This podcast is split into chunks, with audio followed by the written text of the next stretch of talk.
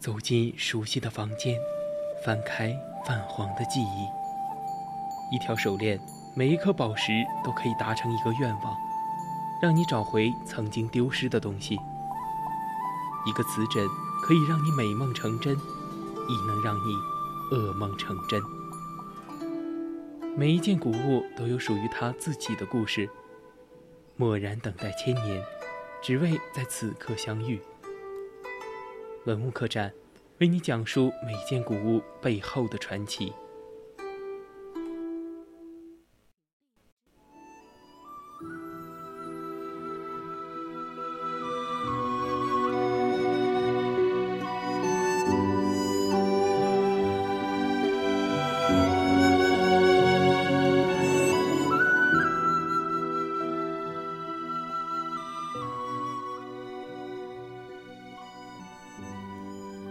青春调频与您共享，这里是 VOC 广播电台百科探秘之文物客栈。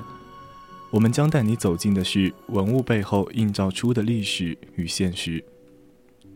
我是主播娄瑞涛，今天我们将要分享的是曾侯乙编钟。欢迎大家到我们的 QQ 听友四群二七五幺三幺二九八与我们一起讨论，或者到我们的荔枝直播平台与主播进行互动。当然，如果你觉得我们的节目很有意思，你也可以关注我们的官方微信，搜索“金春调频”，关注即可；或者到微博上 @VOC 广播电台，我们会时刻关注您的消息。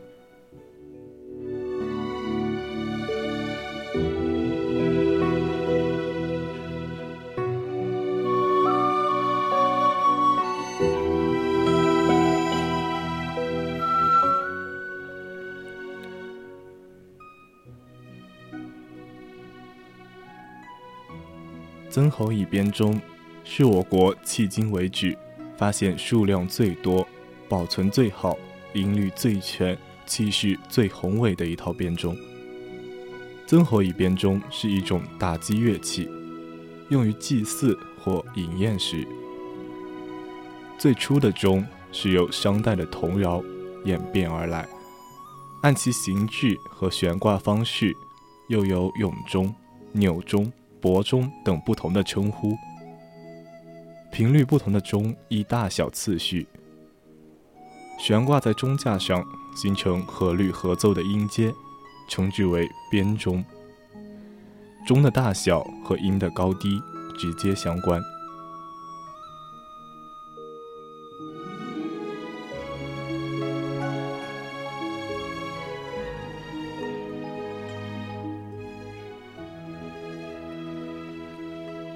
商代的钟为三枚一套或五枚一套，西周中晚期有八枚一套的，东周时增至九枚一套或十三枚一套。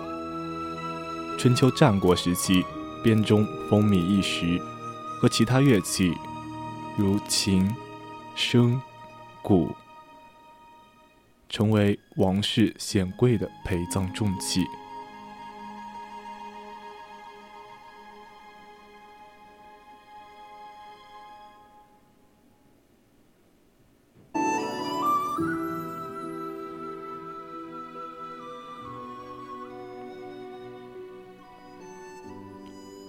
一九七七年九月，湖北随州城郊的一个小山包上，沉睡地下两千四百三十年后，曾侯乙编钟得以重见天日。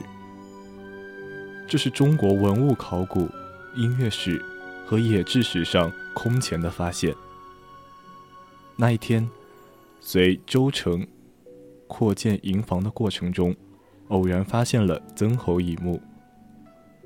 这是个面积达到二百二十平方米，比长沙马王堆汉墓大六倍的超级古墓。当勘测小组赶到现场时，部队施工打的炮眼距古墓顶层仅差八十厘米。一九七八年五月二十二日凌晨五时。墓室积水抽干后，雄伟壮观的曾侯乙编钟露出了他的真面目。所有在场的人都被这座精美绝伦的青铜铸器惊呆了。历经两千四百多年，重达两千五百六十七公斤的六十五个大小编钟，整整齐齐地挂在了木质钟架上。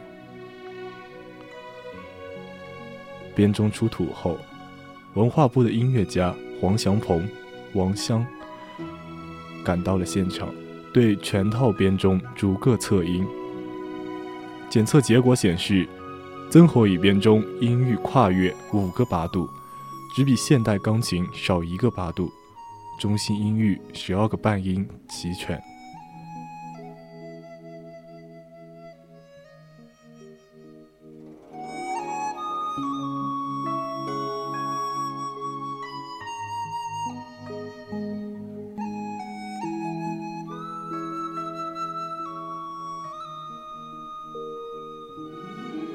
中架为桐木结构，呈曲尺形，横梁木质，绘饰以漆，横梁两端有雕饰龙纹的青铜套。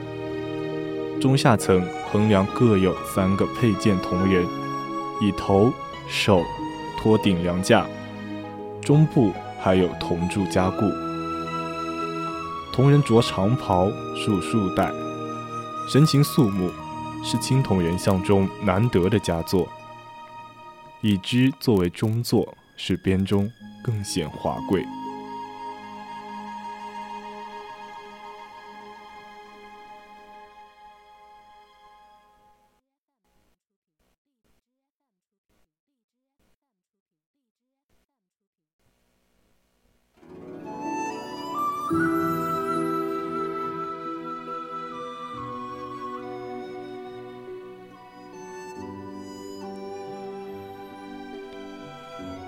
编钟的钟架高大，由长短不同的两面木架垂直相交组成。长面位于木膝，长七点四八米，高二点六五米。靠南的一面长三点三五米，高二点七三米。在木架中有七根彩绘木梁，两端以攀龙纹铜套加固。六个。铜柱配件武士和八根圆柱承托整个编钟。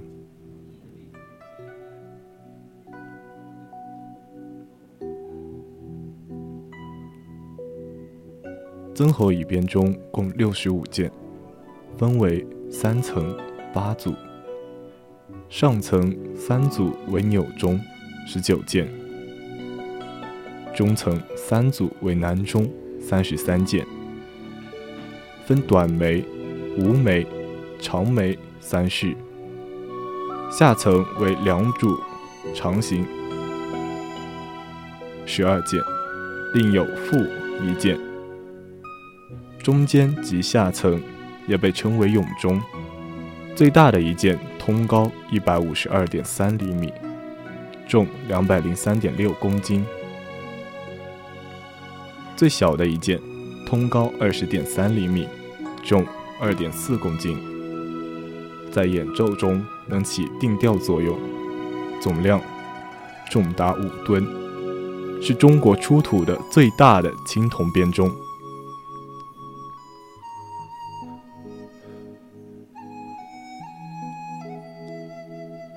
钟上大多铭有铭文，上层十九枚钟的铭文较少。只标示着音名。中下层四十五枚钟上不仅标着音名，还有较长的乐律铭文，详细的记载着该钟的律名、街名、文化音名等。这些铭文便于人们演奏。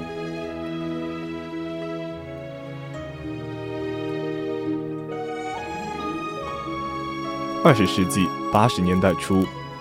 湖北省博物馆、中国科学院自然科学史研究所、武汉机械工艺研究所、佛山球墨铸铁研究所等等上百名科技人员通力协作，采用了多种现代技术手段，分析出了这套编钟。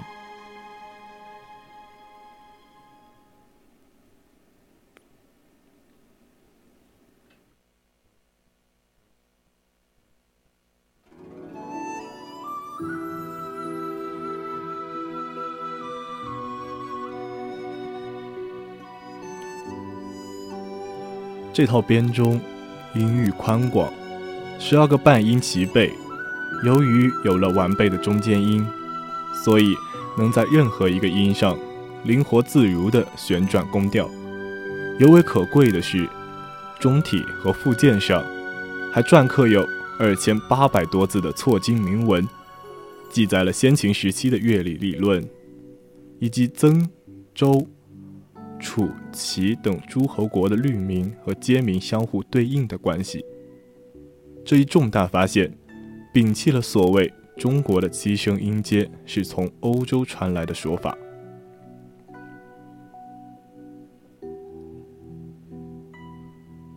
它的出土说明，早在战国时期，中国的音乐文化和铸造技术已经发展到相当高的水平。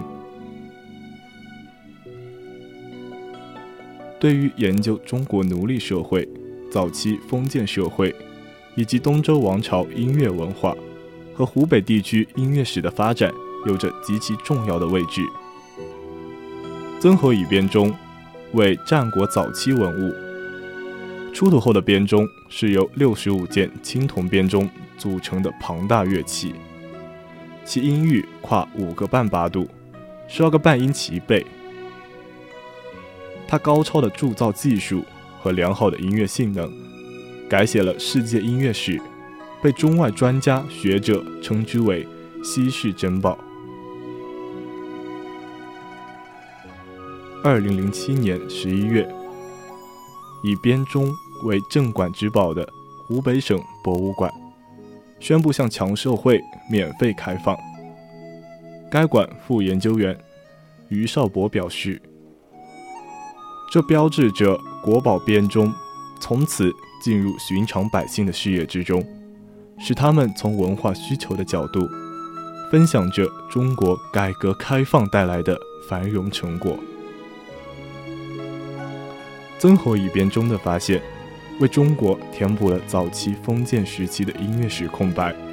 如此大型的演奏乐器，无疑不是古人智慧的结晶。